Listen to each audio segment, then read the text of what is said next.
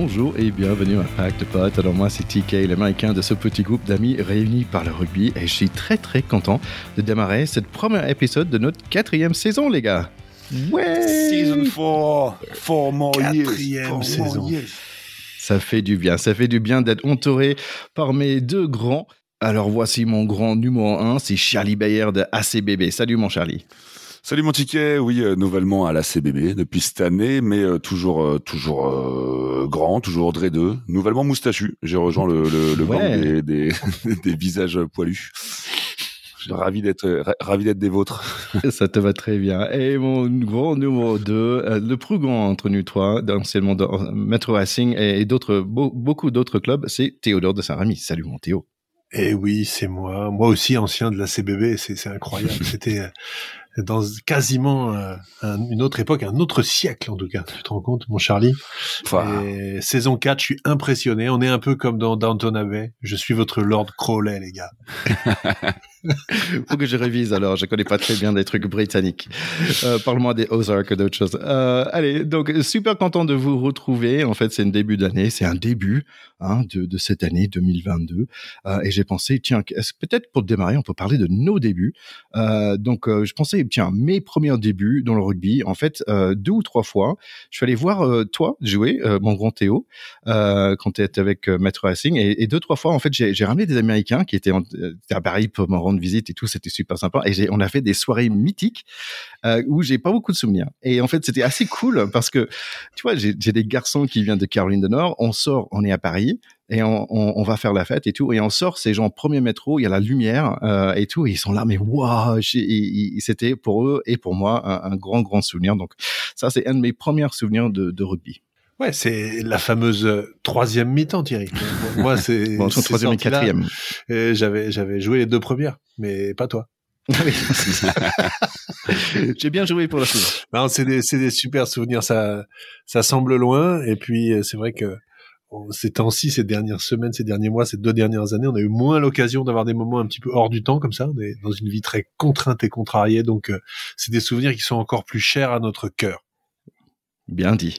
Toi, Charlie, euh, qu'est-ce que c'est ton Mais moi, je suis un, je suis un rugbix, moi. Tu sais, je suis un, je suis un, un enfant du, de, de la Coupe du Monde en France 2007, où j'ai suivi l'engouement et après j'étais, euh, j'étais, ça m'a beaucoup plu ce sport. Je cherchais un sport hein, à l'époque, j'en avais pas qui me qui me correspondait, euh, qui me correspondait. J'étais euh, trop maladroit pour le basket, je pense, et, euh, et un peu grand et maigre pour pour beaucoup d'autres sports. Et et ça m'intéressait, mais j'avais peur d'être trop gringalet et de me faire défoncer la gueule. Et c'était ma copine de l'époque qui m'a inscrit de force, à, enfin de force, qui m'a inscrit tout court à l'ORC là où on s'est rencontrés, mon ticket. Et euh, donc j'ai débarqué comme ça. Je bossais de nuit dans un bar à l'époque. J'ai débarqué euh, un samedi matin après après avoir bossé toute la nuit et forcément picolé un peu.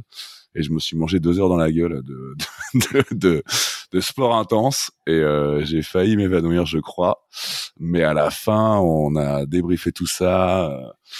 Euh, à la buvette autour d'une petite bière et j'ai vachement apprécié l'ambiance très camaraderie et tout et ben j'ai ça a accroché. Et j'y suis resté, j'y ai évolué. J'ai débarqué Paris d'un monde où l'on te rêve. ça, non? Et pour toi, euh, et pour toi, Monté, t'as commencé quand?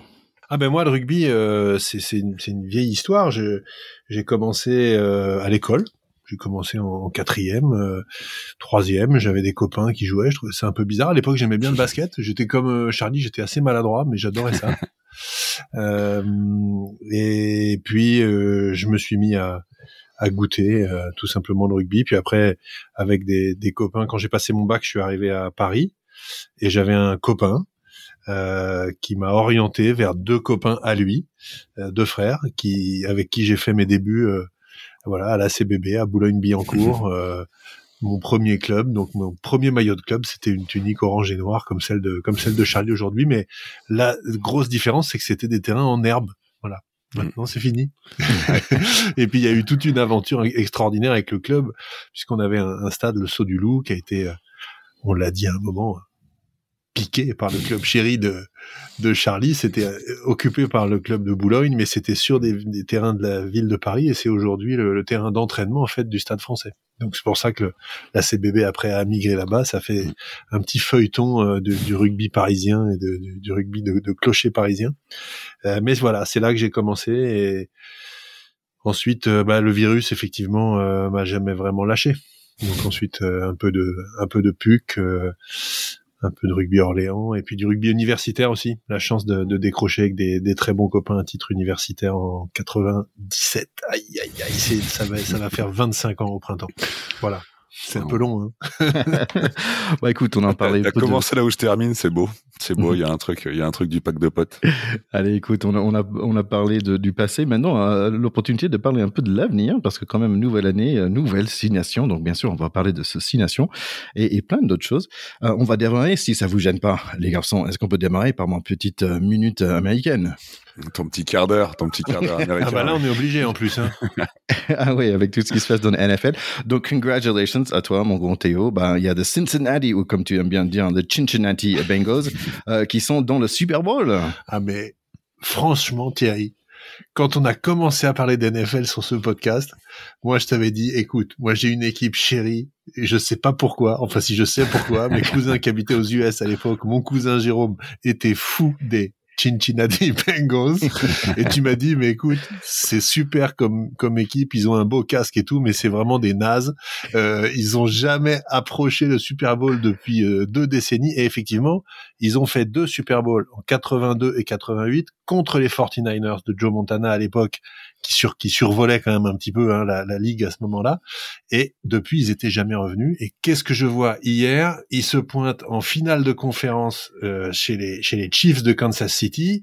Ça m'a permis, parce que j'ai regardé sur l'équipe TV, de découvrir le Geha Field vu de haut. C'est délirant. Je pense que ça doit être une expérience incroyable d'être dans un match là-dedans. Ils étaient menés 21 à 3, les mecs et ils ont gagné 27-24 et ils vont au Super Bowl. Alors là, je dis, eh, les Bengals, les gars, vous êtes des papas. J'ai adoré le match. Euh, j'ai adoré voir tout ce que je ne connais pas avec ces petits mouchoirs jaunes qui s'envolent pour les pénalités, cette farandole de mecs sur le bord de touche, on dirait qu'il y a une fête foraine des deux côtés, t'as 40 mecs. Ah c'est absolument incroyable. Tu ne sais pas comment ils s'y retrouvent là-dedans. Et j'ai l'impression de voir euh, ouais une fête foraine. Et j'ai trouvé ça magique. Et moi, j'ai les Bengals en finale. On, va le mater et je vais m'acheter un casque et un sweatshirt. bah, superbe. en fait, c'était un très beau match aussi parce que j'avais vu un peu le début et je disais, ouais, ok, 21-3, euh, c'est bon parce que quand même, le quarterback Patrick Mahomes de, Kansas City, il est très très fort. Il n'a pas été euh, très bon, hein, là il était presque parfait au début pour le premier mi-temps. Et après, ils ont fait la décision un peu orgueilleuse, c'est d'aller pour le touchdown euh, avec les dernières secondes de, notre deuxième carton, euh, avant le fin du half. Et ça n'a pas marché. Au lieu de prendre les trois points, ils ont essayé de les sept. Bah, ça n'a pas marché. Et bah, ça est revenu euh, aussi. Donc, non, super match. Et, et bravo l'équipe TV aussi. Je trouve qu'ils font un super job. Ils, ils, sont très pédagogues. Ils expliquent bien ouais, les règles. C'était super sympa. Je suis d'accord. Moi, qui suis vraiment pas connaisseur, j'étais pas trop perdu. J'ai découvert du coup le, le jeune quarterback là des, des, des, Bengals, Joe Burrow qui est vraiment mm, très fort et qui, qui a deux ans de ligue. Hein. C'est un jeune. Hein, ouais, c'est fou. Ouais, en plus, Patrick Mahomes, c'est un vieux avec trois ans, quoi. et puis Tom Brady, lui, il a 22 saisons, par contre, mais il arrête, on a dit. Ouais, bon, on, arrive. Donc, juste rapidement, l'autre équipe qui est aussi dans le, dans le Super Bowl, c'est euh, les Rams, euh, qui ont battu des, des fameux 49ers. Euh, donc, voilà. Donc, en fait, là, c'est assez cool aussi parce que c'est Matt Stafford, c'est un gars qui était chez Detroit Lions, donc une équipe qui euh, perd beaucoup pendant très longtemps. Et là, il mérite bien sa place. Et en fait, si vous voulez, nos chers écouteurs, allez sur YouTube vous cherchez euh, Matt Stafford mic'd up injury et en fait euh, il y a un moment où pendant quatre minutes tu vois il était plaqué mais c'est tout au début de sa carrière ça fait plus de dix ans maintenant. Il est plaqué par terre, il se, se arrache l'épaule, il est là, il arrive même pas à respirer et tout. Et euh, finalement, bah, il rentre, il re-rentre dans le match pour lancer le touchdown miraculeux qui gagne le match. Mais bravo, bravo cet homme-là. Je suis content de le, voir dans le Super Bowl. Bon, ils sont favoris quand même. Du coup, les Rams. Par 3 ou 4 points de, de mémoire, ouais. ouais. Bon, ils sont favoris. Maintenant, moi, je pense que c'est toujours ouvert parce que c'est une finale. Oui. mais bonne nouvelle, je pense que c'est que le, le mi-temps, ça va battre le mi-temps de l'année dernière, c'était le week-end, euh, que je suis pas énormément fan. Charlie, je suis pas sûr si tu as vu des clips euh, Ah, musicaux. bien sûr. C'est les Avengers, euh, les Avengers du, du hip-hop US qui, qui se réunissent, quoi. Donc, tu as C'est assez Eminem. Eminem, Dr. Dre, euh, Snoop Dogg, euh, Missy Elliott et euh, Kendrick Lamar, il me semble. Je pense que c'est Mary. J. Blige. C'est Ah, vraiment va une fête foraine. C'est vraiment vrai, un truc de ricain. Sans déconner, Ah, là, là, tu peux pas faire plus. ça va être, ça va être, ça va être un truc de fou. Ça va être vraiment trop bien. Euh, On a quand allez. même frôlé le Super Bowl euh, revival des années 80 des Bengals, hein, parce que les 49ers étaient pas loin de passer. Oui, c'est vrai. 82, 88. Là, pour moi, c'est un petit signe du destin. Allez les Tigres, on y va. Tout est à fond. Allez, l'autre chose que tout le monde veut savoir, c'est pas juste qui va gagner le Super Bowl, mais c'est euh, est-ce que Tom Brady va revenir? Mais pour lui, c'est plus le sujet. Il est pas à 15 millions d'euros près, Tom Brady. C'est autre chose. On est là, vrai, là, on est en train de naviguer dans une sphère euh, qui est la sphère au-delà des nuages de la légende. Il, il est sur les nuages au-dessus. Il est comme, euh, il est comme Raphaël Nadal, Tom Brady. C'est des mecs. euh, the GOAT. ils sont, ouais, ils sont dans les goats et ils sont surtout euh, complètement hors course. Ils sont plus dans les classements normaux. Ils sont ailleurs. C'est comme Nadal ce week-end. Je sais pas si vous avez vu en tennis. On est obligé de dire un petit mot sur ce qu'il a fait. Mené 2-7-0 par Medvedev qui lui a fait la misère sur les deux premiers sets. Il fait plus de 5 heures de jeu. Il gagne son 21e, 21e majeur face à Medvedev qui est mieux classé que lui, qui a plus de 10 ans de moins que lui. Et le mec, au mental, il y va. Il gagne le 21e. Enfin, franchement, euh, lui, c'est le GOAT pour le coup. hein. Moi, j'ai souvent défendu Federer parce qu'il avait quelque chose d'autre. Là, je, je fais ma parenthèse tennis, mais là, c'est pareil. On est au-delà du tennis. On est dans quelque chose d'autre, comme Tom Brady, comme on est dans ce que dans ce que le sport peut écrire d'incroyable pour pour les sentiments humains. C'est c'est c'est c'est indescriptible.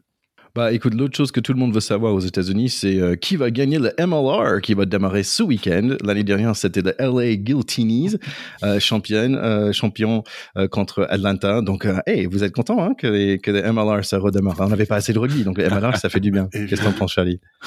Bah, il y a, il y a plus Bastaro, donc on se m'en fout un peu, moi, de maintenant. non, non. Ah, tant qu'il y a les LA Guiltinis, on suit, on est obligé. Ah ouais, grave. Euh, surtout, ils sont, ils sont trop, ils- franchement, il faut aller voir dans Insta, il est très bien. Euh, D'ailleurs, World Rugby, ils font un super série sur YouTube par rapport à cette idée des athlètes euh, transferts qui peuvent venir du d'autres sports euh, aux États-Unis vers le rugby. Et franchement, c'est, euh, mais allez le chercher sur euh, World Rugby à YouTube, c'est, c'est bien fait. Bon, other sports news, on a parlé de tennis, on a parlé de, de NFL. Euh, Il y a des géos qui démarrent à Pékin et j'ai l'impression que c'était il y a pas deux, trois ans déjà, des géos à Pékin. Oui, mais là, c'est ceux d'hiver. C'est c'est Ah. d'hiver. Ah, ils ont mis de la neige. C'est tout pareil. C'était en avec de la neige. 2008, hein, Tika. C'est il y a très longtemps en fait. Ah, ok.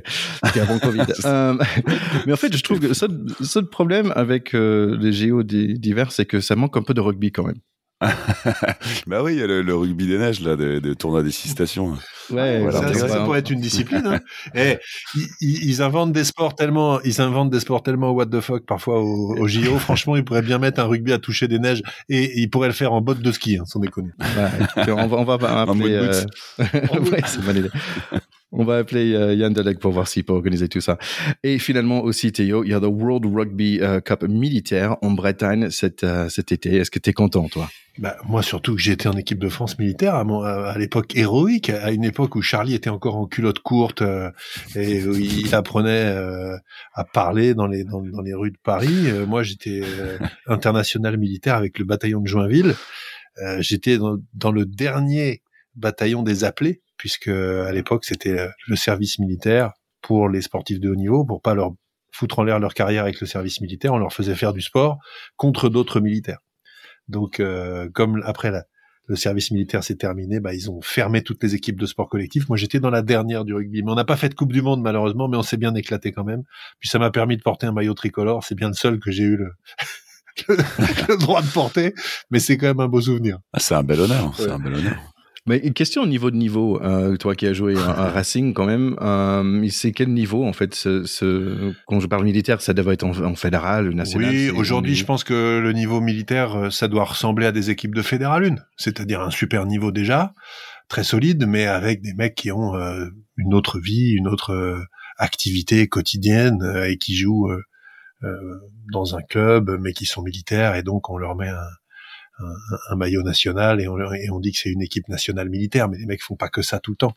Donc euh, c'est beaucoup de très bons joueurs euh, et je pense des équipes avec des niveaux quand même assez disparates aussi certainement. Alors moi, je profite euh, des coupes du monde qui vont qui vont venir puisque ce sera bientôt la saison, la nôtre, la grande, euh, pour dire que je, je soutiens un projet euh, d'une école qui s'appelle l'école de Pont-le-Voix dans le Loir-et-Cher, au sud de Blois, et qui va organiser un tournoi de rugby éducatif. qui sera un tournoi mondial avec 24 équipes venues du monde entier la première semaine de septembre 2023, juste avant la Coupe du Monde. Donc je pense qu'on pourra certainement suivre ça et moi j'y je, serai en partie euh, avec euh, voilà bah, 24 équipes, hein, donc à peu près celles qui participent à la Coupe du Monde. Euh, projet de faire financer le voyage des équipes des îles euh, par euh, le financement du projet parce que ces équipes n'auront pas les moyens de venir et de faire un tournoi qui soit à la fois du rugby éducatif, se rappeler que le rugby est né dans une école, que c'est un jeu, que c'est effectivement la Coupe du Monde des grands, mais que il y a beaucoup plus de petits qui jouent au rugby que de grands, euh, et, et, toutes les voilà toutes les valeurs éducatives que ça véhicule. Donc ça va être un très beau projet aussi. Ça s'appelle la Heritage Cup. S'appellera la Heritage Cup et l'ambition c'est que ensuite toutes les coupes du monde aient pour mission de créer un événement Heritage Cup avant la Coupe du Monde pour euh, rappeler cette tradition et cet ancrage dans le dans le sport scolaire. Bah écoute, c'est beau tout ça. C'est génial. Bah, si on arrive si, on n'arrive pas à, on va dire, de commenter des matchs live euh, de Coupe du Monde, peut-être euh, ils vont nous embaucher. Euh, soit Rugby World Cup militaire ou, ou The Heritage Cup, je serais fier dans tous les sens. Absolument. Allez, quand même, si on parlait un peu de six nations, les gars, est-ce que vous êtes prêts? On va dire comme la devise des Écossais, Thierry, je suis preste. C'est vrai? Ça veut dire quoi? Je suis preste, je suis prêt. Mais c'est un, un, truc de vieux français. Ouais. Ah ok, bon. merci, j'apprends tous les jours.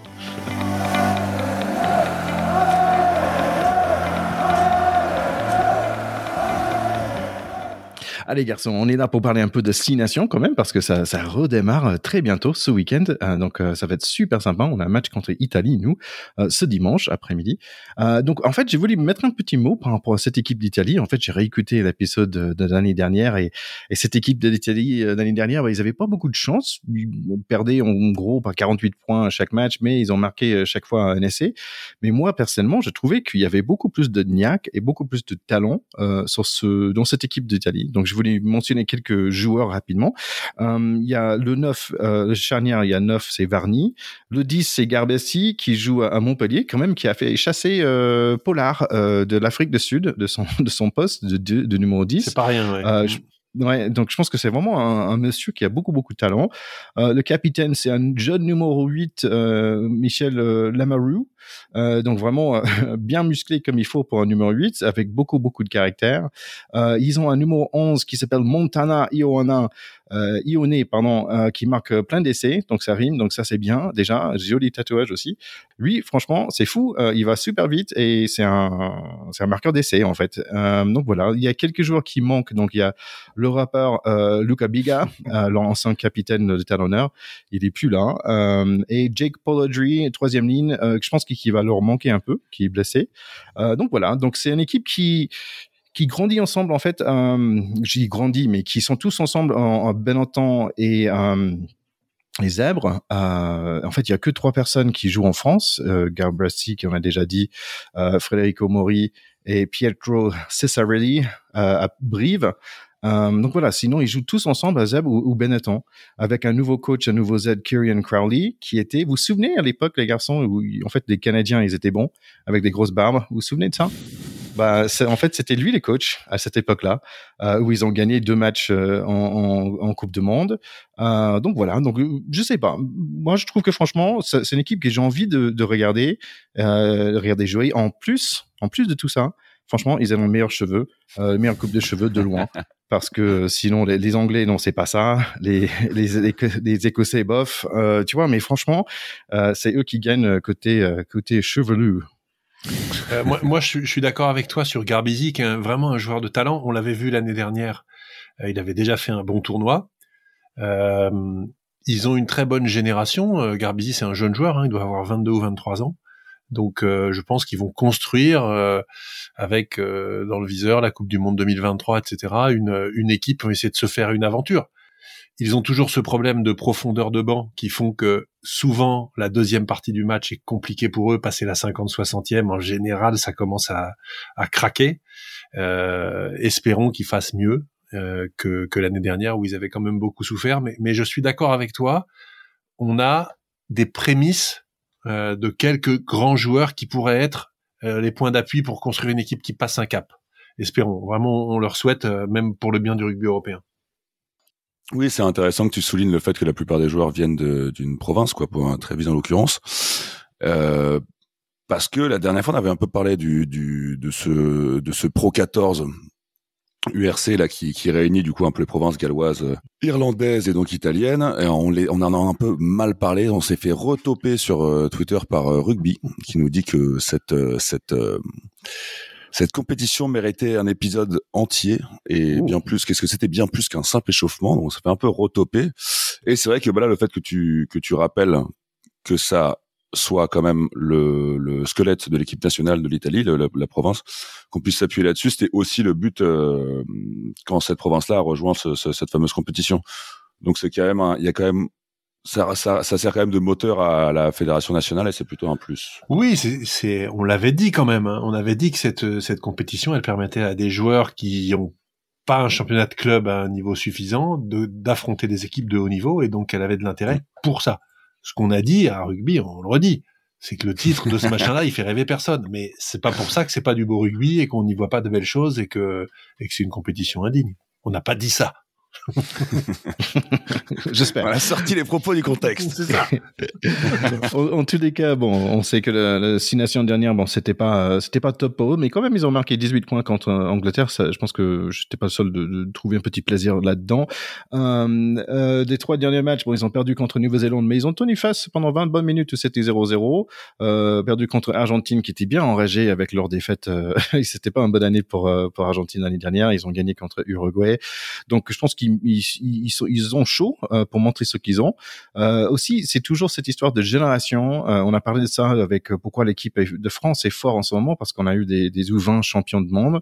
les U20 l'année dernière, bah en fait, ils étaient plutôt bien. Ils avaient le, deuxième meilleure défense dans destination U20 et celle d'avant, le U18. En fait, le seul match qu'ils ont perdu, c'était contre la France.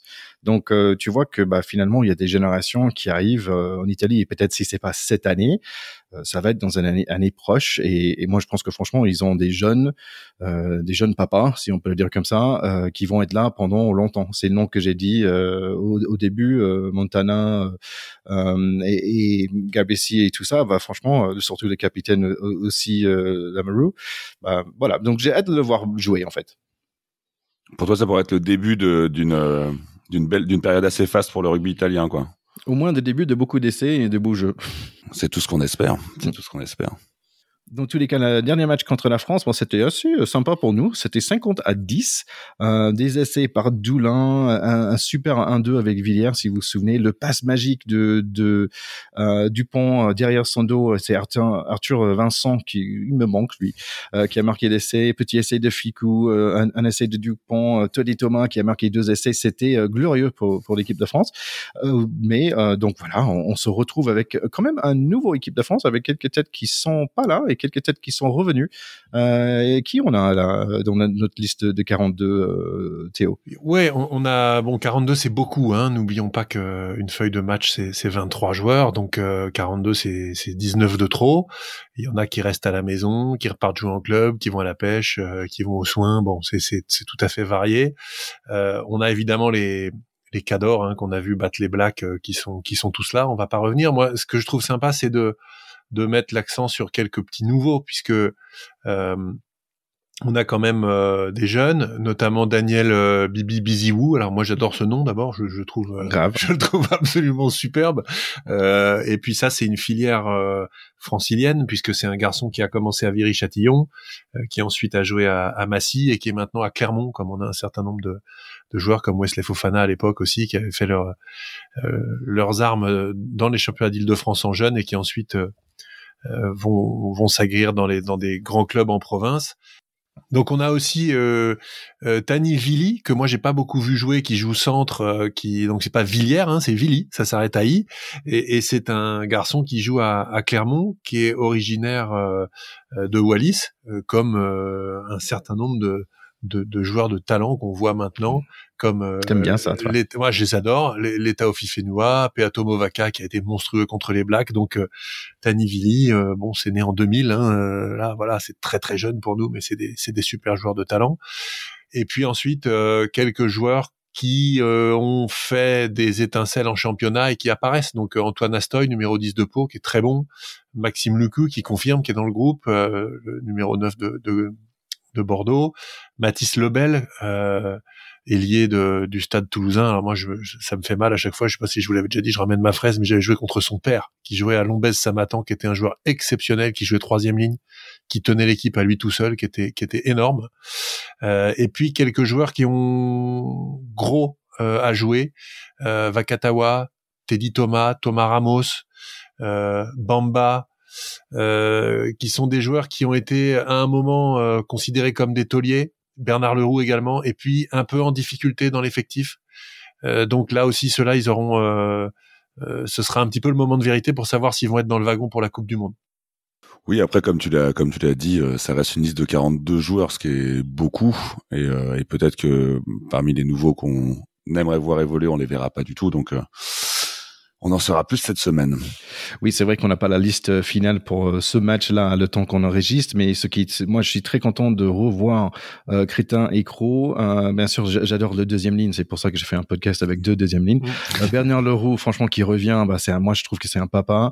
Malheureusement, de, de, de, mémoire, je pense que Thibaut Flamand, il, il, il, peut pas être là, je peux complications avec euh, Covid. donc, il y a beaucoup de va-et-vient, mais et, et, et, je pense que je, finalement, je vais pas encore voir voir le Vanderberg et le, parce que je pense que lui aussi il, il, va il va pas jouer cette euh, cette semaine. Euh, donc voilà, donc il y a quelques noms que j'aimerais bien voir euh, juste parce que Vanderhag et Vanderberg, donc ces deux-là, euh, ils sont sur ma petite liste. Et c'est même pas des Sudaf. Hein. c'est le plus beau. Mais tout, tout, le monde avec un super nom, euh, le, le Bibi Bizoui, euh, j'ai envie de voir. franchement, ça, ça me fait plaisir.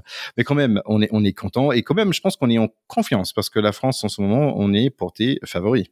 Surtout sur ce match-là il n'y a pas beaucoup d'enjeux sur le score.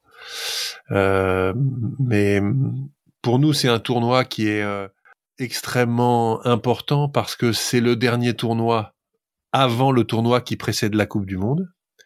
Euh, et donc, le tournoi qui précède la Coupe du Monde, ce sera celui qui arrêtera le groupe pour la Coupe du Monde de manière définitive, ou presque, à une ou deux exceptions près du groupe. Celui-là, c'est encore un tournoi de la liberté où on peut faire des revues d'effectifs. Euh, et, et, donc ça va être euh, le grand creuset pour la Coupe du Monde de 2023. Il commence en fait là. Il commence à ce, ce, ce mois de janvier 2022. Ceux qui sont pas là, ça va être compliqué d'aller attraper le wagon pour 2023 quand même. Hmm. C'est ça qui est intéressant. la, la, dernière fois qu'on a gagné le tournoi, on, on, on, est arrivé en finale de, on est arrivé en finale de Coupe du Monde l'année qui a suivi, quoi. Donc, ah, ouais, ouais. Donc ça peut être ça peut être bon signe. Mais euh, je pense qu'en effet on part carrément favori parce que enfin carrément favori je m'emballe mais on est on est favori. On a c'est une équipe de France qui est qui est euh, qui est regardée par tout le monde, qui je pense impressionne. Euh, la, la, dernière tournée de de novembre on a encore on a encore montré que bah, on peut faire, on peut faire des des beaux exploits. Je, je, vois je vois pas comment on, on ne pas on ne peut pas endosser le costume de favori. Je pense que ça va être le grand jeu dans les interviews de dire de dire que non non euh, le rugby c'est pas un sport défini. Enfin je pense que que les joueurs et le staff vont vouloir éviter ce statut mais mais euh, mais on l'a clairement Ouais, c'est marrant parce qu'il y, y, a Eddie Jones déjà qui commence à dire ouais euh, vous les Français vous devrez le gagner sinon euh, le public français va être fâché avec vous. Déjà il commence à mettre le, le pression. Il, est, il est malin ce gars parce que l'année dernière ils étaient pourris en fait en Angleterre ils étaient pas bons hein, et, et, en fait mais t'as l'impression ils s'en foutent un peu tu vois parce que ça compte pas bon voilà ok. Nous on est on, you know, euh, on n'est pas encore c'est pas encore Showtime. Et donc quand ça va être Showtime ils vont être près des Anglais. Mais oh, j'aimerais bien le, le, gagner quand même cela Jones a tout à fait raison. Euh, là, les Français comprendraient pas, en plus, sur une année de tournoi en alternance où on reçoit les Anglais, où on n'a pas la difficulté d'aller gagner à Twickenham, ce qui est toujours une petite contrainte supplémentaire. Euh, les Français, le public français aurait du mal à comprendre qu'on gagne pas ce tournoi. On vient de filer 40 points au Black à Paris, ça arrive quand même pas tous les quatre matins. Donc là, il est très clair qu'avec la maturité qu'a acquise cette équipe, la tournée qu'elle a fait dans l'hémisphère sud, la tournée d'automne, Galtier aux manettes, le meilleur joueur du monde dans ses rangs, si là, tout le monde n'en prend pas 30 à Paris, ou 30 ou 40, euh, on a de quoi euh, se fâcher. Ou en tout cas, c'est cette pression positive qu'il faut mettre à l'équipe de France, à mon sens. Moi, en tout cas, j'y vais, clairement. Malheureusement, dans l'histoire du 15 de France, la pression, euh, on, arrive rarement à la mettre de, Ouais, mais là, on veut être champion du monde en, 2023. Donc, il faut commencer à ah marquer le territoire, là. Complètement. Là, il faut commencer à dire, on, rigole plus à domicile, nous, c'est terminé, là. C'est ce que le staff de Galtier a apporté aussi, je pense, une certaine confiance et une certaine, une certaine capacité à endosser le rôle de, de, leader. On va, on va, le vérifier là encore.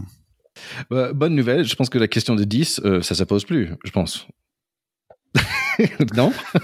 Elle, se ah, pose, elle se pose toujours on sait qu'il y a, euh, on l'a vu après notamment ce tournoi contre ce match contre les Blacks, qu'il y a maintenant une hiérarchie qui est installée. Euh, en revanche, l'état de forme, euh, l'équipe contre laquelle on joue, la composition au centre, la disponibilité ou pas de la paire de centre qu'il nous faut, etc. ça peut avoir une influence. Mais on est d'accord que le titulaire du poste du numéro 10 sur les gros matchs, si tout le monde est en forme et à égalité et compagnie, il s'appelle Romain. Voilà. Ntamak. c'est sûr. Bon, je pense qu'on est tous d'accord quand on veut euh, que la France gagne. Euh, donc ça, c'est la bonne nouvelle. Euh, sinon, qui est-ce que vous, vous, aimeriez voir deuxième? Qui, qui est juste derrière nous, qu'on va battre de justesse pour, pour la victoire? C'est qui Moi, je trouve que, bon, les Anglais mis à part, c'est difficile de dire ça, il y a cinq équipes. Bon. Déjà, tu étais d'accord avec Eddie Jones il y a deux minutes. Voilà, j'étais déjà d'accord avec Eddie Jones. Non, je, trouve que moi, l'équipe qui m'impressionne ces temps-ci, en particulier par son paquet d'avance, c'est l'équipe d'Irlande, que je trouve euh, euh, remarquable. Euh, et qui a euh, là aussi une génération avec une très belle maturité, de très grands athlètes en deuxième et troisième ligne. Euh, donc je vois bien les Irlandais être une équipe difficile à prendre. Euh, donc je mets un petit billet sur France euh, première, Irlande deuxième.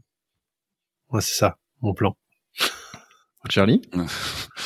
Bah les, les... C'est vrai qu'on n'a pas envie de l'admettre, mais les Anglais seraient quand même, euh... quand même impressionnants hein, derrière, derrière nous. Euh, en effet, l'Irlande.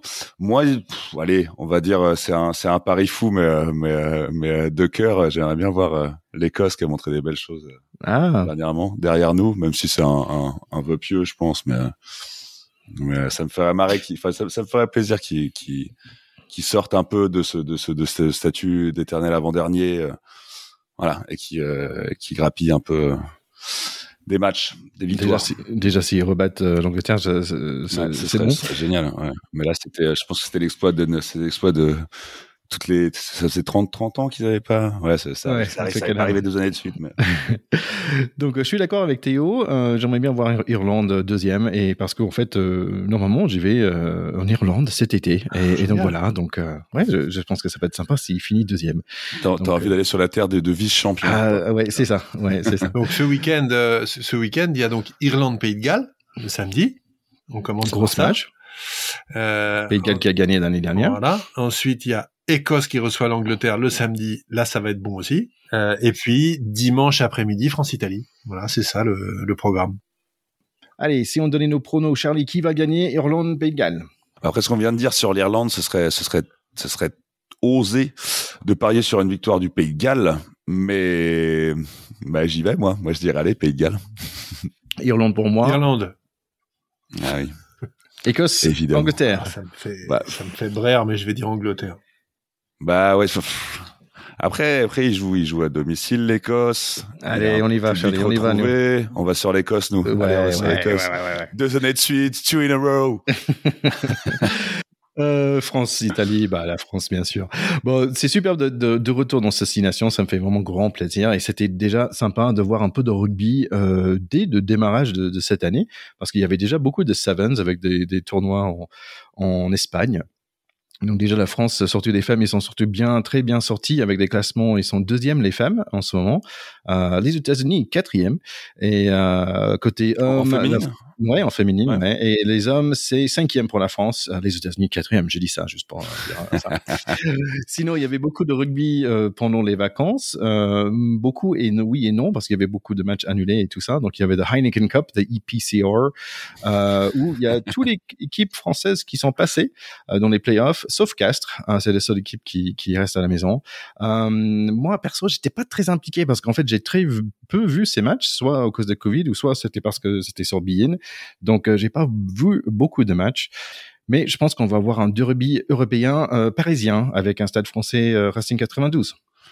Ouais, va y avoir trois, va y avoir trois derbys parisiens d'affilée là, deux pour deux pour la Coupe d'Europe avec leur leur système euh, leur système de match aller-retour là et, euh, et un en championnat de France. Ça va être euh, ça va être sympa. Ça va être sympa les épisodes du pack de potes, Charlie. ouais, je pense. Le pack de potes va-t-il y survivre Rien n'est moins sûr.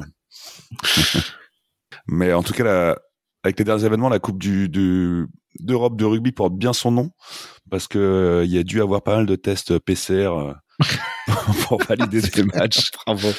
Pour le PCR, hein, Ah, c'est très bien. ça a un D'autres- peu gâché la compétition cette année quand même. Non, D'autres matchs un peu franco-français aussi dans le, dans le EPCR, c'est le Bordeaux-Bègles contre La Rochelle. Euh, Sinon, il y a Toulouse qui va être contre Ulster et Clermont euh, contre Leicester qui va être un, gros euh, client aussi. Donc voilà, tout ça à suivre en avril. Donc on a un peu de temps pour pour se mettre au top. Et en parlant de top, est-ce qu'on peut mettre deux mots sur le top 14, les garçons? Bien sûr, ben écoute, euh, on a un, un Bordeaux-Bègle qui caracole en tête hein, de ce top 14, puisqu'ils ont quand même 10 points d'avance sur la deuxième équipe. La grosse info, c'est que Toulouse, qu'on voyait quasiment indétrônable euh, après euh, son doublé euh, titre français, titre continental, euh, la composition qu'ils ont, le fait qu'ils aient fait signer en plus d'autres joueurs, etc. Bah, c'est la vie n'est pas rose, sans jeu de mots pour le Stade Français, puisque ils sont quatrième. Euh, le Stade Français a battu Toulon hier soir et j'ai envie de dire que heureusement parce que sinon ça aurait commencé à être vraiment tendu pour eux. Et puis le Racing a été euh, tapé euh, Toulouse à domicile. Euh, ils auraient pu leur mettre 40 grains. Ils ont loupé pas mal d'occasions. Ils ont gagné quand même. Donc ça veut dire que le Stade Toulousain était un peu à côté de ses pompes et, est à trois défaites d'affilée. Donc on a toujours un top 6 euh, avec Bordeaux-Bègles, Montpellier, Lyon, Toulouse, Castres et La Rochelle. Je dois des excuses à mes amis castrais parce que les dernières sorties de Castres et notamment à domicile en tant que défenseur d'une citadelle imprenable et village gaulois, etc., m'ont foutu les poils, comme on dit, alors que la dernière fois j'avais dit que j'y arrivais pas avec cette équipe-là. Et ben voilà, en deux matchs ils m'ont ils m'ont convaincu qu'ils avaient des choses à raconter sur leur côté petite équipe. Et puis tout en bas, bah, danger pour Biarritz qui est ouais quasi condamné, même s'ils sont pas numériquement condamnés, avec Toulon juste devant, Perpignan juste devant aussi. Donc quand même gros temps sur Toulon qui euh, pour l'instant est pas loin de la zone rouge. Voilà ce que je pouvais dire, mon cher. Ben merci. Bon, en tous les cas, avec toutes ces compétitions, ça fait euh, un- vraiment un grand plaisir d'être de retour avec vous, les garçons. Oui, ça fait vachement plaisir de vous retrouver. Ça fait une petite mise à jour comme ça au niveau du rugby. Et des fois que, s'il y en a qui ont besoin d'une mise à jour euh, ou d'un rappel en tout cas, euh, avant avant de d'ouvrir ce nouveau tour de destination, si on va avoir un petit rappel de ce qu'avait fait l'équipe de France au dernier tournoi l'année dernière, un peu comme dans les séries Netflix, il y a le petit résumé, le, le petit previously. Et ben, en- le pack de potes vous réserve un vous a concocté un petit, un petit, un petit résumé de, de nos analyses et de nos, de nos réactions sur les derniers, sur les matchs de l'équipe de France du dernier tournoi. Voilà, pour avoir un petit condensé, pour se replonger dans le bain avant de, avant de retomber dans la nouveauté. C'est bon ça. C'est cadeau, hein. C'est cadeau, les gars. Attention. C'est beau.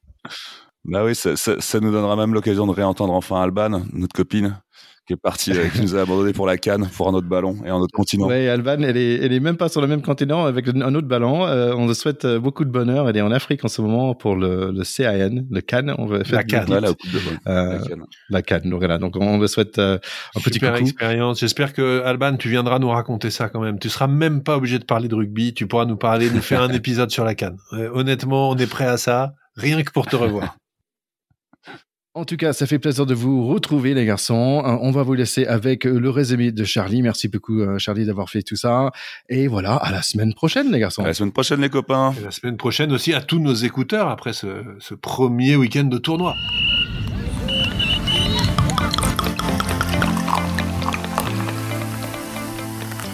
Et oui les amis, à l'aube de ce nouveau tournoi 2022, on a voulu vous faire replonger dans ce qui nous avait ému, ce qui nous avait fait vibrer un peu en 2021. Et donc c'est parti pour une petite demi-heure de résumé où vous verrez qu'on a plus mis l'accent sur les émotions ressenties que réellement sur les décortiquages rugbystico-rugbystiques. Donc c'est parti, nous sommes le 6 février 2021, les stades sont vidés de leurs spectateurs, le rugby amateur en France est à l'arrêt. Nous voici au stade Olympico de Rome, juste après une large victoire française de 50 à 10 sur l'équipe d'Italie. Et oui, effectivement, tous super contents de cette reprise en grande pompe de nos Bleus. Euh, personnellement, j'ai j'ai passé un bon moment, même si j'ai envie de dire que voilà, c'est un match contre l'Italie, donc ça reste toujours euh, euh, un match où on, je trouve qu'on a on a, eu des, des, moments de, évidemment très très efficaces. Hein, on l'a vu chaque chaque chaque ballon était était très bien exploité par par les Français, mais je trouve que les Italiens se sont euh, j'ai pas envie de dire ça, mais ils se sont quand même bien battus. Je trouve que dans les dans les statistiques, ça se ressent aussi parce que notamment, je crois qu'en première mi-temps, on a une possession qui est largement dominante des, des Italiens et en tout sur la partie, la France fait quasiment le double de plaquage des Italiens quand même. Euh, est-ce que c'est une défaite encourageante pour les Italiens?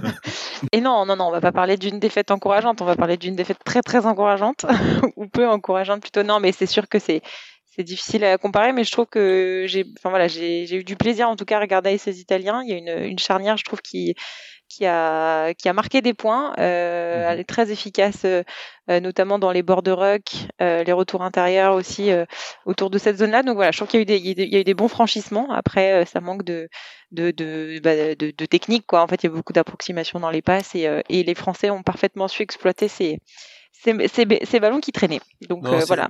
Moi, je, pour rebondir là-dessus, d'abord, je suis entièrement d'accord avec toi sur la charnière euh, euh, Gabrizi et le demi-mêlée dont le nom m'échappe à l'instant, mais vous allez le trouver, euh, qui sont tous les deux des joueurs vraiment talentueux, qui pourraient jouer dans d'autres équipes. Euh, le, demi-mêlée en particulier que je connaissais pas parce que Gabrizi, on l'avait vu, on savait qu'il était bon. Euh, le demi-mêlée, vraiment, il m'a épaté. Varney de son prénom. Varney, voilà. Mais alors, moi, pour rebondir sur ce que dit euh, Charlie, pour moi, c'est une défaite désespérante parce que l'équipe d'Italie a relativement bien joué et on a pris 50. Donc c'est terrible. C'est terrible et se repose cette question de savoir s'ils sont à leur place dans le tournoi destination. Ils en prennent 50 chez eux en ouverture en jouant honnêtement pas mal. Euh, il mm. leur manquait Jake Poledri qui est très bon. Euh, je pense que son absence a fait mal.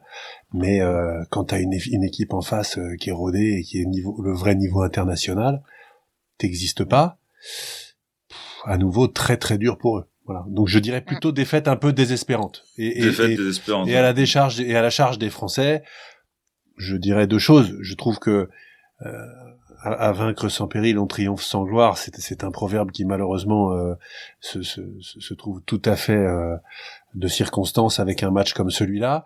Mm. Mais souvent, avec une équipe d'Italie un peu faible, on avait du mal à les, à les battre nettement. Mm-hmm. Or là, on l'a fait, donc c'est aussi euh, tout à l'honneur de ces joueurs bleus qui ont été au bout, euh, qui ont pleinement joué. Et il n'y a pas grand-chose à dire, pas, pas, beaucoup de déchets. Et franchement, euh, des joueurs de classe, voilà, la petite passe à l'aveugle de Dupont, euh, les cannes de Teddy Thomas, tout le reste à l'avenant. Rien à dire côté français, contrat 100% rempli, quoi. Après, le vrai truc positif côté France, c'est qu'on se demandait quand même s'ils allaient réussir à endosser euh, le, le, la veste du, du, leader, du patron. Là, clairement, ils sont arrivés, ils sont arrivés comme comme des papas.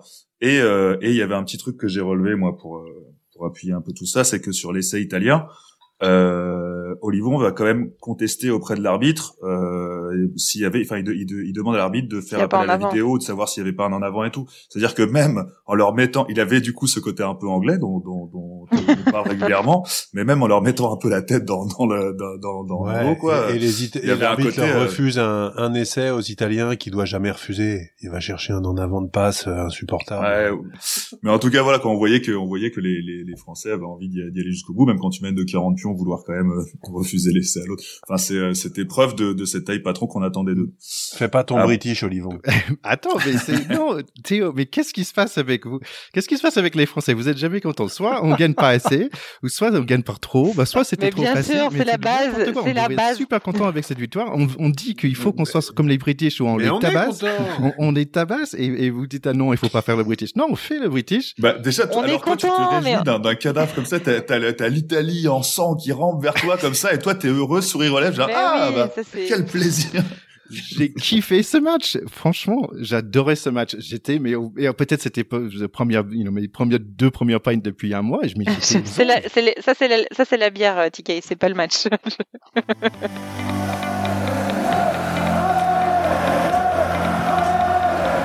Dimanche, on avait du lourd, du lourd. C'était France-Irlande. Ouf, collectif de la France, on gagne 15 à 13.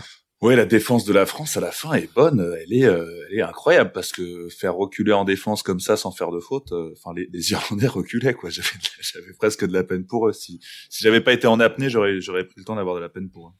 Ouais, il y, y a eu une série de plaquages offensifs très impressionnants. Ouais. Ah ouais, ouais, ouais, non, cette, cette phase défensive était assez dingue. Euh, comme tu disais au début du match, euh, pour moi la seule satisfaction de ce début de match, c'était de voir Paul O'Connell en tribune. C'est toujours plus rassurant de le voir en tribune que quand il était sur le terrain, et c'était toujours agréable de le voir.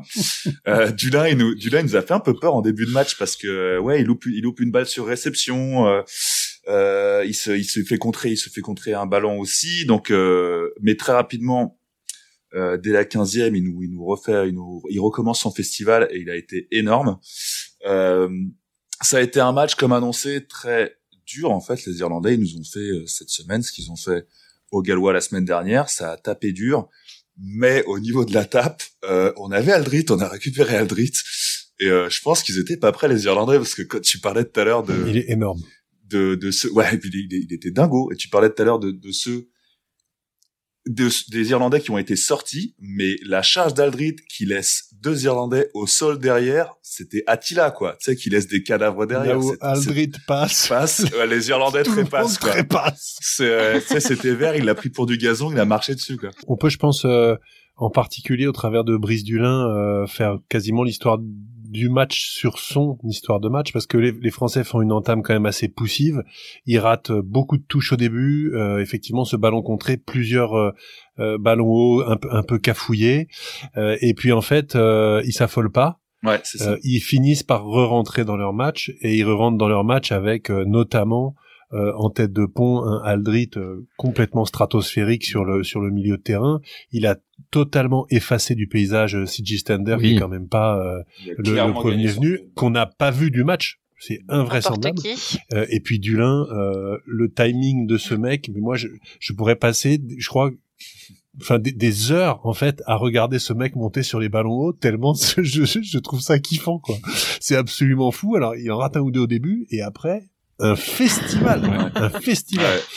Et puis effectivement, euh, on a lu un peu dans les commentaires, bah oui, c'est Sean Edwards qui a gagné le match. Ça veut dire Ça veut dire que de ça, ouais. ça veut dire que la défense euh, en deuxième mi-temps en particulier euh, euh, et en fin de match où t'es quand même pas serein, les mecs reviennent à trois points, à deux points en marquant un essai hyper chanceux parce que Olivon prend le ballon en touche et malheureusement il gère mal la transmission rebond machin Keller qui va marquer enfin l'essai des Irlandais il vaut que dalle Ouais, ouais. honnêtement euh, Bah, vaut c'est rien, c'est ce con parce que c'est la seule touche qu'on a maîtrisée parce qu'on a, on a été très bien lu en c'est un touche. peu Euh, ça Je pense que seul les, Ir- point les noir Irlandais, euh, les seul point Irlandais, noir effectivement la vidéo seul de point noir du match la touche Et c'est, on euh, réussit à la qui est contrer. un peu et- inquiétante Bah ouais, mais je, je pense qu'on on a été clairement lu en touche. On est attendu maintenant. Euh, là, les mecs, ils savaient quoi faire. euh, particulièrement Ouais, la, ça la aussi. fameuse touche au-delà des 15 pour le centre. euh, Bon, bah, on a, on a failli se prendre un essai par le 5 hein, sur.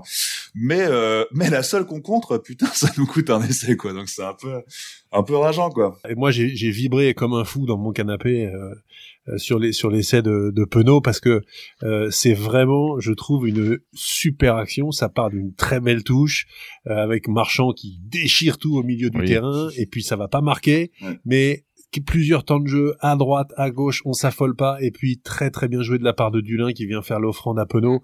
Franchement, des essais comme ça, c'est c'est c'est C'est magique royal. parce qu'il y a aussi pas d'affolement. Cet essai là, Ouais. c'est aussi l'histoire du match. On n'est pas dans la facilité, on est dans l'application. C'est ça que j'ai adoré. Ouais. Pour moi, c'est c'est vraiment ça la, la clé du match, comme vous le dites. Hein, c'est qu'il y a encore euh, deux trois ans, euh, l'équipe de, enfin même euh, encore l'année dernière, je suis pas sûre que cette équipe aurait su maîtriser euh, ce jeu. On a quand même un Dupont qui est quand même le, le ministre de l'Intérieur, comme on dit, qui se fait quand même asphyxier par la défense. Hein. Honnêtement, il, était cherché. Il a aussi fait pas mal de coquilles dans, dans des chouettes jeux, etc. Il était sous pression sur euh, sur quasiment tous ses ballons, des, des, transmissions qui ont été un petit peu gâchées, etc.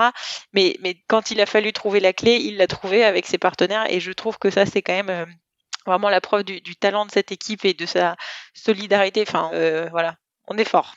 Je trouve pour Ficou, c'était pas un match où il était beaucoup en vue, mais, mais ce gars, il nous fait un, un bien énorme. Il est, il, est, parfait. ah ouais, non, mais c'est incroyable. Je me souviens quand j'ai commencé à regarder le rugby, il y avait euh, le grand euh, Josion. Et tout le monde disait, il y avait une mhm. époque où il était euh, meilleur euh, centre du, du, du, monde, en fait. Et, et quand je regarde Ficou, Josion, je trouvais qu'il était si long, dans le sens qu'il faisait jouer tout autour de lui. Et ça faisait grandir des personnes autour de lui. Et avec Ficou, je trouve exactement la même chose. Où il, il, il c'est un facilitateur de jeu, quoi.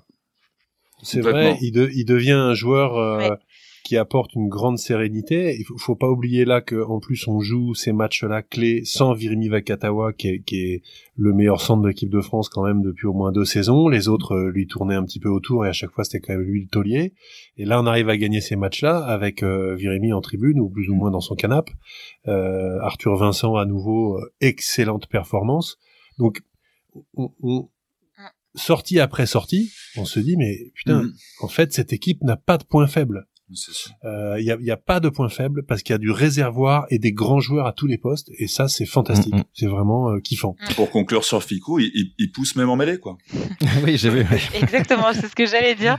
J'allais dire c'est le c'est le c'est le neuvième avant, euh, mais comme beaucoup de centres, hein, comme beaucoup de premiers centres qui sont en vrai des, des troisièmes lignes refoulées, on le sait tous. Même chez les filles. non, ah, c'est, on m'a souvent dit, tu veux pas remplacer un troisième lettre. Donc, non, mais c'est, vrai que c'est des jeux un petit peu euh, complémentaires où tu mélanges vitesse et aussi défi physique. Donc, c'est vrai que c'est, des jeux, enfin, c'est des, c'est des postes où, qui sont euh, quelque part similaires, on va dire. Et voilà, donc une c'est sûr qu'on on a tous passé un bon moment devant, euh, devant notre télé ce week-end. Et bravo, bravo les Bleus. Moi, je suis amoureuse de ces bleus. Je suis ravie d'avoir passé ma Saint-Valentin avec cette équipe. Oh, c'est pareil. Oh. Comme c'est eh ben, romantique. c'est la petite touche, c'est la petite touche féminine du pack de potes. On avait, on avait Est-ce que tu penses qu'on serait crédible avec des propos pareils, Nouvelle Franchement, ce serait, trop mignon. Mais euh, Fabien Galtier, en interview d'après-match, a dédié cette victoire pour la Saint-Valentin à tous les amoureux du rugby. Donc, il a eu une petite pensée aussi pour. Et eh oui. c'est bien joué. Malin. Bah, une, une, une, chose que, une dernière chose que par rapport à cette équipe, c'est que j'adorais le façon qu'il faisait la fête après. Je trouve ça vraiment génial, quoi, par rapport à des équipes qu'on a peut-être vu avant. On... un peu des juniors. Ah ouais, vraiment. et, que ça, ça, ça, ça, s'entend qu'ils aiment gagner, ils aiment jouer ensemble, ils aiment gagner ensemble, et ça, ça fait plaisir, quoi. Par contre, avec, avec une moyenne âge de 25 ans, pourquoi ils sont allés chercher un tube des années 90 pour célébrer leur victoire? Mais c'est la meilleure chanson, c'est la meilleure chanson. Freed from Desire. Je propose qu'on leur envoie ton, ton t-shirt de Motorhead, euh, Charlie, et puis on, et puis on n'en parle plus.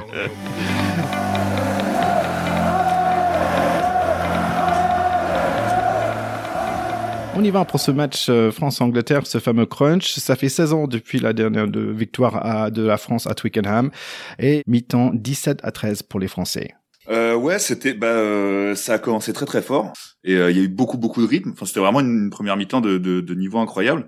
Très, quand même eu, je, je, dirais entre la, enfin, il y a eu 20 20 bonnes minutes où euh, où euh, où clairement il y avait une domination anglaise pour moi où ils nous ont ils ont un peu concassé la gueule. heureusement à la demi-heure de jeu il y a eu cet essai. D'ailleurs c'est c'était souvent on, on s'était on s'était dit on avait noté que depuis depuis l'ère Galtier enfin depuis l'ère depuis l'ère Karim Ghezal souvent il faisait ses petites touches euh, euh, au-delà des 15, au-delà du, du troisième bloc pour le pour le centre Ficou qui arrivait. C'est la troisième fois il me semble qu'on le voit depuis euh, depuis le début de l'année.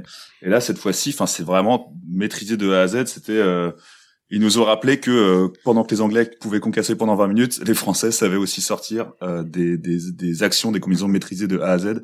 Et c'était vraiment, vraiment enthousiasmant. Ces touches-là, elles sont super intéressantes parce qu'elles permettent à l'attaquant, au premier attaquant, d'arriver dans la ligne plein fer euh, et donc d'avoir quand même un coup d'avance. Donc elles, elles, exigent une grosse précision du lanceur. Hein. C'est pas tout le monde qui, qui est, capable de balancer au-delà des 15 mètres avec précision et un super timing. Mais c'est vrai que ça, quand ça fonctionne, euh, ça met tout de suite le feu dans la dans, dans la défense d'en face. Galtier a dit à la fin du match que cette touche s'appelait la Toulouse. Voilà, pour l'anecdote. Je pense qu'on a tous un Toulouse, non, dans, sur chaque équipe. Allez, Toulouse, Ouais, Toulouse. non, ouais, c'est clair, c'est clair. C'est celle, c'est celle du beau jeu et des trois quarts. Mais euh, non, c'est vrai que c'est une touche euh, parfaitement maîtrisée avec une, une combinaison derrière, euh, de la justesse technique partout, les courses, que ce soit dans les courses, dans les passes, la Virmi euh, Vakatawa est hyper important d'ailleurs, c'est le, c'est le joueur, c'est- c'est- je crois qu'il touche pas la balle sur cette euh, sur cette action-là et il vient fixer, je pense, euh, deux ou trois défenseurs euh, qui permettent de d'écarter ensuite, mais c'est vraiment euh, un cas d'école, magnifique, à montrer tous les dimanches matins, euh, cher, euh, Ouais, cher moi Charlie. Aussi, et Théo. Et toi Moi, en tout cas, j'ai adoré pardon, cette ouais. mi-temps parce que euh, on s'est pas ennuyé du tout. C'est- C'était Oui. vraiment le contraire du match euh, Pays de Galles Italie avec euh, un vrai mano à mano. Ça finit d'ailleurs 17-13 à la mi-temps, des essais des deux côtés. Euh, le premier essai des Français, il est magnifique. Ça va à droite, à gauche, tout le monde touche le ballon. Ficou, Vakatawa, Olivon, euh, Dupont, Thomas. Enfin, c'est énorme, vraiment énorme. Euh, cette touche sur Mélian, on en a parlé. Et puis l'essai des Anglais avec les jambes de Colin Slade, la passe au cordeau euh, de Ford pour Watson qui va marquer. Euh, il est aussi absolument magnifique. Donc j'ai adoré cette première mi-temps. Le seul truc que j'ai beaucoup regretté, enfin il y en avait deux qui coûtent cher à la fin, euh, c'est effectivement ce manque de chance de Jalibert qui a pu, qui a pu le ballon sur son genou. Euh, si, et ça c'est pareil, hein, c'est vraiment un coup du sort qu'il n'arrive pas à l'appuyer. Et puis euh, la dernière action de la première mi-temps où les Français ont vraiment fait mal aux Anglais alors qu'ils avaient été en Oui. difficulté dans le dernier quart d'heure, où ils remontent et l'arbitre siffle une pénalité euh, pour Tom Curry au grattage qui est hyper généreuse parce que Tom Curry est vraiment plaqueur ou assistant plaqueur sur l'action et il doit pas gratter aussi vite. Et s'il n'y a pas pénalité, il y a probablement essai pour les Français. C'était Donc euh, moi, moi, je regrette vraiment cette action-là qui, je trouve, euh, euh, aurait couronné euh, complètement cette première mi-temps pour les Français. Bon, ça, ça a tourné pour les Anglais et on parlera peut-être de, de- en deuxième mi-temps de- d'autres décisions. Celle-là me semble très litigieuse et injuste, euh, quand en deuxième mi-temps, euh, ça me semble plutôt légitime les, les décisions qu'a pris l'arbitre. Et juste euh, euh, pour euh, mon petit chouchou euh, qui, euh, qui Itoge qui a fait un- qui a fait encore une fois un match de dingue. Euh. Voilà, je sais je sais pas je sais pas T'as si pas le droit d'en parler si aujourd'hui. souvent T'as pas le droit d'en parler. J'étais obligé surtout en deuxième mi-temps d'en parler mais c'est- je sais pas si souvent on verra un mec secouer euh, secouer Awas comme euh, comme on l'a vu euh, se faire secouer. Voilà. Quel athlète Quel N'est-ce athlète pas? N'est-ce pas? C'est Mm. énorme, il est énorme. Et il a pas arrêté de contrer, d'être Ah, il présent. était- c'est de- il a été énorme. C'est c'est Ouais, un match un 10 poison, sur 10. ouais, c'est ça. C'est vrai, qu'il est 10 sur 10, c'est vrai qu'il est proche de la perfection, mais, Voilà. mais Dieu, dans sa volonté d'équilibre, l'a quand même fait anglais. Donc euh, il, a, il a une tare, euh, il a une tare dure à rattraper que toutes les qualités du monde. Bon, allez, deuxième mi-temps, Thierry, parce que là, Allez, il on y y a va, des conneries. pardon. Merci. Les Anglais, de... les Anglais revient à la charge de nos 22 encore. Touche et hop, le fameux Itoge marque un essai un peu douteux. Dans tous les cas, j'aime plus ce monsieur. Les Anglais, il m'énerve. Et voilà, il gagne 23 à 20. Moi, je, je dirais que ce, ce- cette deuxième mi-temps, elle est quand même globalement à l'avantage des Anglais. Je pense que la, la, la séquence euh, décortiquée de l'essai d'Itoge sur le coup, on a l'impression la main en dessous, le machin, etc. Au final, il y a des, so- des photos qui sont sorties après, il y a bien essai, parce que quand il tombe, il n'y a pas de doute, il aplatit la pointe. Je trouve qu'on le voit un tout petit peu, même si on aurait aimé que l'arbitre euh, restât sur sa décision de terrain. Mais je pense que l'arbitre vidéo, qui était une femme, Joyce euh, quelque chose, euh, a pris la Joy. Joy quelque chose, a pris la bonne décision, même si c'est très frustrant. Mm. Maintenant, quand on regarde cette action-là, euh, on sort quand même d'un quart d'heure euh, de forte domination des Anglais. On sait très bien que les Anglais, en fin de match, qui courent après le score ou qui soient devant, quand ils mettent la marche en avant comme ça, euh, qu'ils enchaînent les temps de jeu et qu'on est sur le reculoir, en général, ça finit derrière la ligne quand même. Et on les a laissés faire ça. Je pense que c'est euh, notre notre faute, notre responsabilité. Donc, il y a malheureusement pas grand-chose à dire là-dessus, à mon sens. Ouais, moi sur cet essai, ce qui m'a ce qui m'a un peu saoulé, c'est vrai que sur les réseaux, sur les machins, tout le monde parle de, de l'arbitrage. Il y y a un moment quand le mec il passe et que ta défense elle est sur le recouloir et qu'il aplatit, si t'as une phalange de de- de- d'un auriculaire qui est sous le ballon, on s'en fout un peu. Enfin voilà quoi, ils ont dominé. Sportivement, c'est très bien que cet essai Euh, ait été accordé, honnêtement. Voilà, C'est- dur pour Les- nous, Il y a essai, il y a essai, tu peux pas. Enfin, ça, ça devient. Je trouve que c'est super rabaissant de d'en être à, à parler de combien il y a eu de morceaux de doigts sous un ballon. Enfin voilà, quoi. Exactement. Tu pris ton essai, calme-toi. Non, et, et je, et je trouve euh, sur, sur cette mi-temps, juste pour finir, Charlie, après je, je vous laisserai, mais il me semble que sur la mi-temps, euh, le banc anglais qui rentre en deuxième mi-temps je- fait vraiment une grosse rentrée, Oui. et les Et Français, le nôtre, euh, Pour moi, c'est le coaching euh, qui, enfin, les, les, personnes qui sont rentrées pour le coup n'ont pas eu l'impact suffisant pour pour changer aussi le cours du match. Bah, c'était c'était pas notre jour, quoi. Je pense que aussi, c'est vrai que cette équipe d'anglais, c'était pas la même euh, il, y a, il y a quelques semaines aussi, parce que là, ils étaient quand même bien remontés, comme ça, je pense que quelqu'un a dit, euh, les, merci les Gallois de le mettre dans cet état-là, euh, parce que comme Curry, c'était un match de, de folie en fait. Euh, il était, il était vraiment partout, et par rapport à nous, notre troisième ligne, normalement, c'est là où on brille le plus, mais lui, Curry, il était super impressionnant. Euh, je trouvais que Youngs de neuf aussi, il était super fort aussi, il a fait plusieurs percées vraiment formidables. Il a un de ses moteurs, celui-là. Ouais, et c'est marrant parce que Marchand, je trouve que c'est un joueur discret sur, chez nous, mais dis donc, ce, ce gars, il écrit dans le dans le presse euh, anglaise, il disait euh, a buffalo quand il court avec le, le, ballon. Je il fait une sacrée percée. C'est hein. cool. Ah oui, grave, grave. Mais ouais, je trouvais Johnny May jouer avec tout ce qu'il pouvait. Watson, il était, euh, il, est super bon, ce gars. C'est marrant parce que ça fait 5, 50 50 caps, je pense que pour lui, j'ai pas l'impression vraiment de connaître ce monsieur. mais bon, il, il, est super fort aussi. Bon, on, trouvait les Anglais sont un très bon jour de leur part, mais je pense que pense pas que l'équipe de France avait été sur un mauvais jour non plus. C'était pas juste notre jour. Allez, c'est le moment pour passer à la grosse actu de la week-end. Euh, là, c'était 21h samedi soir. Je pense qu'on était tout prêt pour ce match. Sur le feuille de match, la France reste euh, environ la même que la semaine dernière. Il y a les Gallois, ils ont toujours leur Halloween Jones qui a plus de cap, lui toute seule, que tout le pack français ensemble. C'est assez incroyable. c'est un match oulala. Mi-temps, c'est 17 à 17. On a du boulot sur cette première mi-temps, ce qui m'a marqué, c'est que euh, ce qui était jouissif, par exemple, de souvenir contre l'Angleterre ou contre l'Irlande, c'était quand notre que notre défense faisait réellement reculer l'attaque.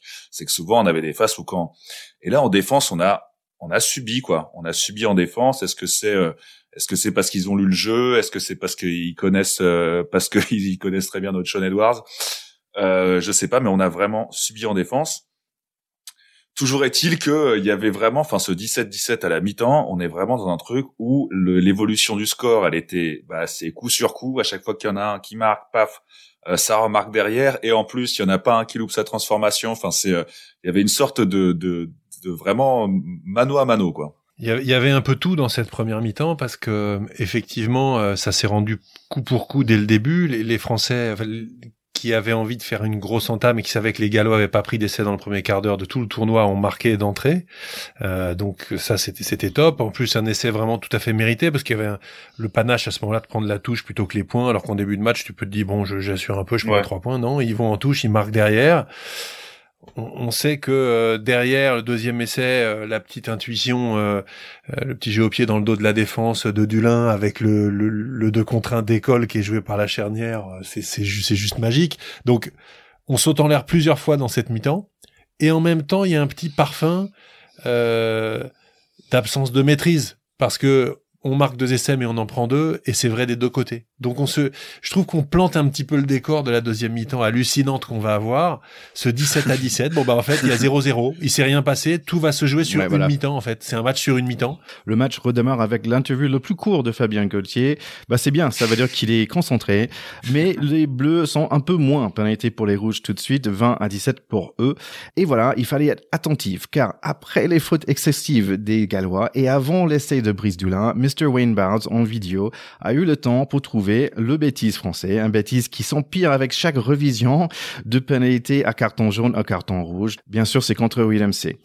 Ce fin du match est difficile à expliquer. On peut penser que les Gallois vont gagner comme normal cette signation, c'est-à-dire à 14 contre 15. Et puis, c'est 14 contre 14. Et puis, c'est 14 contre 13 grâce à deux cartons jaunes rouges et un essai de Olivon, mais glorieux. 27 à 3. On a 3 minutes pour gagner. On est à 80 minutes. C'est le dernier essai. And holy shit, Brice Dulin dans le coin, on a gagné. On a fait notre anglais au gallois. C'est con la dernière fois qu'on se sentait comme ça. Ouais, c'est vraiment ça. D'abord, je te tire mon chapeau Thierry parce que tu nous fais revivre cette deuxième mi-temps. C'est super bien raconté, c'est vraiment sympa. Et Enfin, moi, je sais pas vous, mais ça fait très longtemps que j'ai pas eu une émotion comme ça devant un événement sportif. Alors, c'est vrai qu'on est un peu enfermé depuis longtemps et que les événements sportifs, ça paraît loin, sauf à la télé. Mais là, on est vraiment dans cette deuxième mi-temps passé par toutes les couleurs de l'arc-en-ciel. C'est-à-dire que on a été incrédule pendant les, on va dire, les 30 minutes de la première, de, cette deuxième mi-temps, où finalement on n'y était pas du tout. On se faisait rentrer dedans, et fallait Tao, il prend le ballon, il avance de 10 mètres au ras de la mêlée, tu te dis, mais attends, qu'est-ce qui se passe? Où est passée notre équipe, quoi, qui secouait tout le monde comme des cocotiers depuis quelques semaines, quelques mois? Euh, là, t'as l'impression qu'ils sont juste pas là. Et puis, et puis, il se passe ce retournement complètement improbable où à la fois les Gallois s'effondrent, c'est-à-dire que je pense que physiquement ils sont à la peine, donc ils commencent à multiplier les fautes près des lignes, à un moment où immense mérite des Français, ils n'ont pas renoncé, alors que dans l'histoire du 15 de France, ces matchs-là, on les perdait. Mhm. Voilà. Dominés comme ça par une nation britannique, avec supériorité numérique, avec machin, etc., on se disait, c'est bon, allez, good game, c'est dans le baba, quoi. Eh ben non. Et c'est ça qui est absolument incroyable dans ce match-là, c'est que même mené de 12 points à 4 minutes de la fin. Moi, je me rappelle, j'étais devant le truc, je disais, je disais à mon fils, c'est pas fini. Surtout quand ils sont, ils passent à 14 contre 13. Je me dis, c'est peut-être jouable parce que 14 contre 13, ça change tout. Euh, le, tous les repères défensifs, ils explosent en vol. Euh, tout le monde est à la rue. Le, terrain d'un seul coup est plus grand parce qu'on est moins nombreux. Il peut se passer des choses. Voilà. Je, sais pas comment t'as vécu ça, Charlie, mais bah écoute, euh, c'est marrant Théo parce que pareil, j'avais envie avant de rentrer dans le dans le tactico-tactique et de décortiquer un peu ce, ce, ce mano à mano, enfin du, du, du premier mi-temps qui est devenu un peu. Bah, je voulais, je voulais, moi aussi, j'avais prévu de parler un peu d'émotion, quoi, parce que parce qu'en vrai, c'est l'envie de vivre des émotions plus fortes que les autres ou de de palpiter plus grand qui fait qu'on qui fait qu'on aime bien le sport, en particulier celui-là. Et à une époque, depuis euh, depuis un an, où, où les émotions elles sont un peu un peu dur à aller chercher parce qu'on n'a plus la culture, on n'a plus le sport, on n'a plus les loisirs, on n'a plus les détentes, on n'a plus les potes, on n'a plus les émotions à, à, les partager, on se sent un peu seul. Bah là, franchement, on a eu une dose d'émotion dont, dont personnellement j'avais j'avais vraiment besoin. Alors peut-être que c'est parce que le week-end coïncide avec la, la, sortie de la Justice League de Zack Snyder qui s'est déifié ses persos comme comme personne. Et on a pu se prendre de passion du coup pour nos héros bleus, les, les, les mystifier euh, faisant de l'athée que j'ai toujours été un croyant, un, fervent adepte de ce 15 de France, euh, le 15 de France d'un grand Charles, mais pas le grand Charles des livres d'histoire qui ont déjà été écrits, le grand Charles des, des histoires à écrire, euh, celui dont les potes il s'appelle Taofi Fénois, Dulin, Aldrit, Vakatawa, Awas, euh, des, des, super représentants d'une France qui qui fait qui fait briller les yeux. C'est c'est une armée d'amis en fait, une armée de potes qu'on a envie de remercier fort fort fort pour les émotions qui nous ont fait vivre ce samedi, pour les peines qui nous ont fait oublier. Euh, merci les Bleus, vivement demain, vivement 2023 quoi. C'était euh... superbe Charlie, superbe. Non, mais on sent, on sent une émotion, euh, on sent une émotion chez toi qui n'est pas feinte, et je suis sûr que les gens euh, euh, qui nous écoutent et qui se rappellent ce match ont tous vécu un pic émotionnel vraiment très très fort, parce qu'en fait, c'est cette dernière action qui fait qu'on y croit encore, même s'il reste une infime chance en fait, parce qu'elle est infime. Au moment où, au moment où on prend ce ballon, où Olivon le reçoit et où il reste 70 mètres à remonter, quelle est la probabilité qu'on aille marquer cet essai? Elle est infime. C'est ça. C'est comme et, et, euh, si et, tu, veux, et, tu, vois cette probabilité augmenter.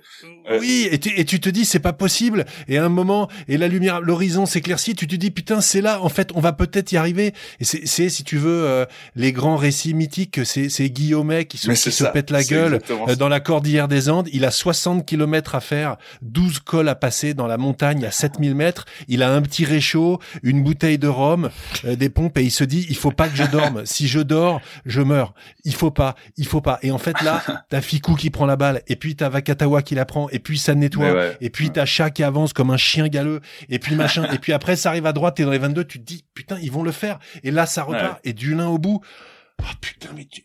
C'était monstrueux, c'était monstrueux. Moi qui m'a fait qui, m'a fait sentir ça aussi déjà le, le, le, palpitant mais parce que je pense que c'est ça c'est c'est l'égalité du début et puis on se fait marcher dessus euh, après en, deux, en deuxième partie et puis au bout d'un moment on sent les Gallois qui qui lâchent et d'un coup ton cœur il commence à se dire attends mais c'est faisable sauf que plus cette action avance plus tu te dis parce que j'ai dû expliquer à mes potes euh, aujourd'hui du, du, du, boulot euh, l'histoire de bah en fait à partir de 80 minutes quand le ballon est tombé c'est fini quoi. Et du coup bah t'as envie de jouer crânement tes chances t'as envie de prendre des risques mais plus t'en prends plus, plus, plus, tu peux faire tomber le ballon. Donc t'as le cœur qui bat de plus en plus vite tu te dis attends mais putain ils y vont mais et euh, moi franchement j'ai chialé à l'essai quoi. Je dis tu sais il y a une libération d'émotion parce que t'es en montée totale. Je sais pas si vous vous souvenez mais sur la sur la dernière Kamisha dont, dont tu parles tout à l'heure qui a été rageux il rentre il se foire le pauvre il rentre avec une pression pas possible sur une touche, il la foire. mais, après, quand il doit, quand il doit jouer la touche qu'on va trouver euh, proche de la ligne adverse, je sais pas si vous avez vu, mais mais mais merde, mais serein, il attrape chat,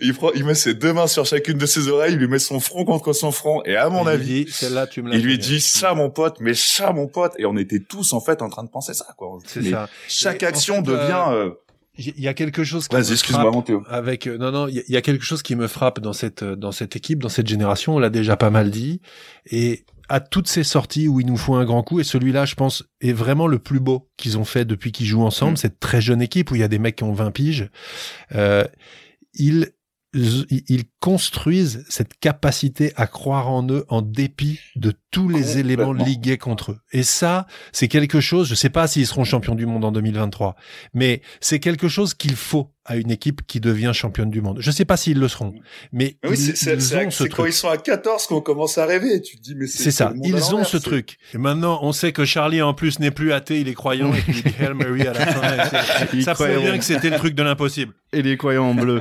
euh, vraiment, c'est un plaisir de, de, vous entendre euh, tellement ému et poétique euh, par rapport à ce match. Et c'est vrai qu'en fait, il y avait, j'avais pas des mots pour décrire. J'ai regardé des images, je sais pas combien de fois pour être capable de faire ce truc parce que ah c'est indescriptible Ouais, c'est vachement, mm. c'est vraiment difficile à, décrire. Mais je pense que ce qui est sûr, c'est on, on, a tous eu un énorme plaisir. Mais en fait, il fallait peut-être passer par les matchs perdus, par ce match juste avant contre l'Angleterre qu'on a perdu, qui était injuste dans un sens, et celle de notre équipe B dans le Autumn Nations Cup, on a perdu de justesse aussi. Mm. Et, il fallait passer par là pour arriver d'avoir cette cette joie qu'on a aujourd'hui. Mais une chose c'est sûr, c'est c'est un vrai joie. Alors c'est assez marrant, c'est pas la première fois que, que je regarde un tour dans destination, mais euh, quand même c'était, comme on dit en anglais, un emotional roller coaster. C'est toujours comme ça cette euh, mm-hmm. cette euh, montagne russe.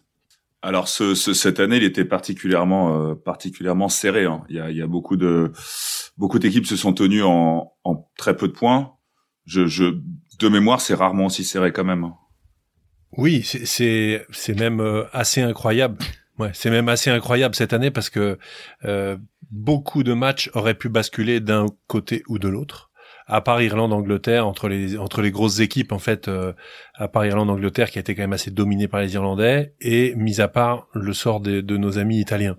Mais tous les autres effectivement se sont joués à peu de choses. Et euh, ce que ça veut dire aussi, c'est que le niveau global augmente dans cette compétition et que toutes les équipes se tiennent en peu de points. Donc, euh, je pense que gagner le tournoi est d'autant plus un exploit et les futurs grands chelems seront d'autant plus valeureux et difficiles à aller chercher. Ce, ce pauvre Écosse, je trouve aussi, ils ont perdu euh, par très peu. Ils ont perdu leurs deux matchs par moins de quatre points, je pense que pour les deux matchs, et ils sont quatrième. Et je trouve ça triste pour leur sort parce que ils ont gagné euh, trois super matchs et ils étaient, ils sont vraiment une équipe très forte, ont juste pas de bol à ce niveau-là, quoi. Ouais, mais ils ont eu tellement de bol contre nous là que ça fait une moyenne. Ouais, bien fait pour eux. bon, on va parler de ce match, je propose. Ça va falloir. Et, et qu'est-ce qui se passe? On est dans l'heure 22, on provoque en pénalité un carton jaune contre Captain Hogg. Et au lieu de prendre les trois points, on se fait piquer la touche. Ça y est, là, je comprends plus le rugby. Mi-temps, 13 à 10 pour nous. Ouais, surtout, enfin, Surtout que juste pour revenir sur la dernière action de jeu dont tu parles, c'est que ce qui, ce qui était énormément frustrant, c'est que vu les conditions météorologiques, toutes les touches ont été jouées en première sauteur, au premier sauteur tout le long. Et juste là, on se dit pour pour le truc qui permettrait de marquer un essai avant de partir au vestiaire, enfin une touche quand même super importante et très bien placée. On se dit c'est le moment d'essayer d'être un peu plus fantasque et bah euh, l'histoire nous a prouvé que c'était une des nombreuses erreurs que nous avons commis ce vendredi je suis d'accord avec toi, euh, Charlie. Cette euh, cette erreur-là, elle est, elle est horrible. Mm. Euh, D'autant que hum, c'est un choix qui manque pas de panache d'aller chercher la touche à ce moment-là. Les Écossais sont à ce moment-là dans le dur, et clairement, si on marque et qu'on passe à 20-10, c'est pas du tout le même match. Mm. Euh, et au contraire, je pense qu'au moment où ils rentrent à la mi-temps, euh, tourner à 13-10 à ce moment-là, alors que on venait pour passer à 20-10 il y a un petit déclic mental dans la tête des Écossais et certainement un petit déclic négatif dans la tête des mm. Français. Et ce, ce, plus 3, il est, il est trop faible à la mi-temps. Euh, et cette touche, fallait, fallait pas la rater, putain. Fallait pas la rater ou fallait prendre les points. Elle est à 16-10, elle, elle fait très mal à l'arrivée. Ouais, et, globalement, le, le, secteur de la touche a quand même été assez... Euh, euh, alors, je, je voudrais pas parler en tant qu'experte car je ne suis pas, mais vous, j'aurais, j'aurais bien écouté votre analyse. Euh, euh Nous t'écoutons, Alban. Charlie et, Théo, mais euh, moi, c'est franchement, ça m'a frustré euh, ce, ce, secteur de la touche pendant tout le match, parce que, mais clairement, moi, j'ai, j'ai vraiment été frustré par ce, par ce, ce par ce secteur-là, ouais, de ce, ce, secteur de jeu où vraiment on a, enfin, on s'est fait mais bouffer quoi. Et c'est, c'est, c'est, je pense que c'est un des rares matchs où on se fait autant prendre entre guillemets dans ce secteur-là. Allez, on est sur le deuxième mi-temps. J'ai fini ce match l'opposé de la semaine dernière où j'ai sauté de mon canapé. Là, j'étais juste cloué. c'est une grosse frustration de perdre ce match quand même. Parce que la défaite, elle fait mal au casque et on aurait bien évidemment préféré finir sur une victoire, même si encore une fois, ça n'aurait rien changé pour le tournoi. Moi perso, j'avais juste l'impression que c'était vraiment pas le jour qu'il y avait personne était dans son match, et, à l'exception de Fiku, euh, et parce que par exemple de, de, voir Ntamak qui, qui, qui, ouais, mais de voir euh, qui ratait des coups de pied, on n'a on n'a pas l'habitude, et en fait c'est bien qu'on n'a pas cette habitude, et, et, en fait c'est une très bonne chose. Ça veut dire que, le, à mon avis, j'essaie de rester toujours positif, mais qu'en fait le niveau il a tellement bien augmenté que là aujourd'hui on n'est pas on n'a pas cette habitude de dire ah oui non euh, de de, de, de plaquage raté ou euh, ou des, des, erreurs. Je pense que dans les premières 20 minutes on avait cinq ballons tombés par terre quoi. C'est c'est assez c'est on a on a plus l'habitude et c'est c'est une très bonne chose. On est habitué à l'excellence. Ils nous ont habitué à l'excellence c'est bleu on a aussi joué de malchance avec un ballon glissant donc des conditions difficiles pour aller chercher beaucoup de points donc je pense très compliqué dans la tête quand ils rentrent sur le pré les gars quand même donc on a perdu le match c'est pas la fin du monde parce que quand même on finit deuxième je trouve ça incroyable euh, donc ça c'est peut-être bah, c'est le bonne nouvelle. Ça fait deuxième année qu'on finit deuxième. Et le nom d'un chien qu'on a envie d'y retourner quoi. C'est ça moi que je, je, conclurais volontiers comme ça quoi. Bon les gars, merci beaucoup pour ces six nations incroyables que nous avons passées ensemble. Attendre un an, ça va être très long pour le prochain tournoi. Tellement c'était bon avec vous les potes. Voilà. On vous embrasse à tous, comme dirait